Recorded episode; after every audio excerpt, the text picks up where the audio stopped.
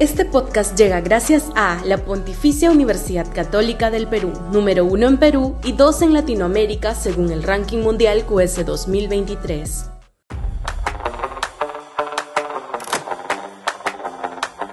Cuide su patio, ministra Choquehuanca.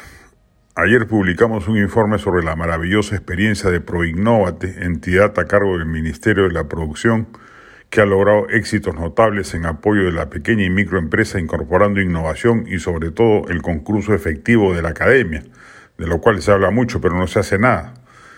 Es menester mencionar el nombre de Alejandro Afuso, un tecnócrata de primer nivel mundial, director ejecutivo de Proinnovate, con gran experiencia en el sector público y que es prominente funcionario a quien organismos como el BIT o el Banco Mundial siguen en sus proyectos a sabiendas de su excelencia profesional.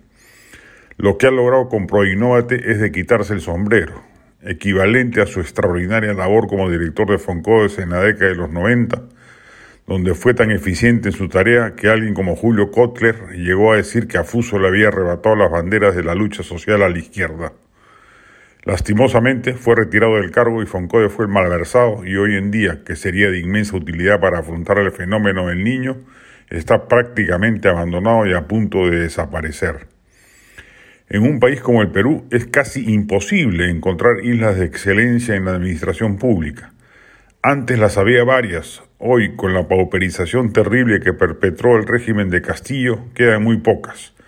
Haría bien el gobierno de Dina Boluarte y en particular la ministra Ana María Choquehuanca en mirar el caso de Proinnovate con atención, que allí está la clave para que remiende el fallido Estado peruano. Es políticamente inviable esperar que un gobierno tan precario, sin respaldo ciudadano y sin oxígeno político como el de Boluarte, emprenda reformas mayores como lo sería la reforma del Estado.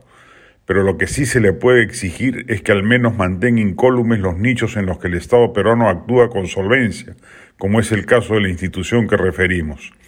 De allí puede sacar buenos ejemplos de cómo actuar en otras instituciones que andan a la deriva y sin atinar a funcionar ejecutivamente gastando lo que tienen que gastar y haciéndolo en lo que se debe, y no en planillas doradas o burócratas inútiles como suele suceder habitualmente en el Estado peruano.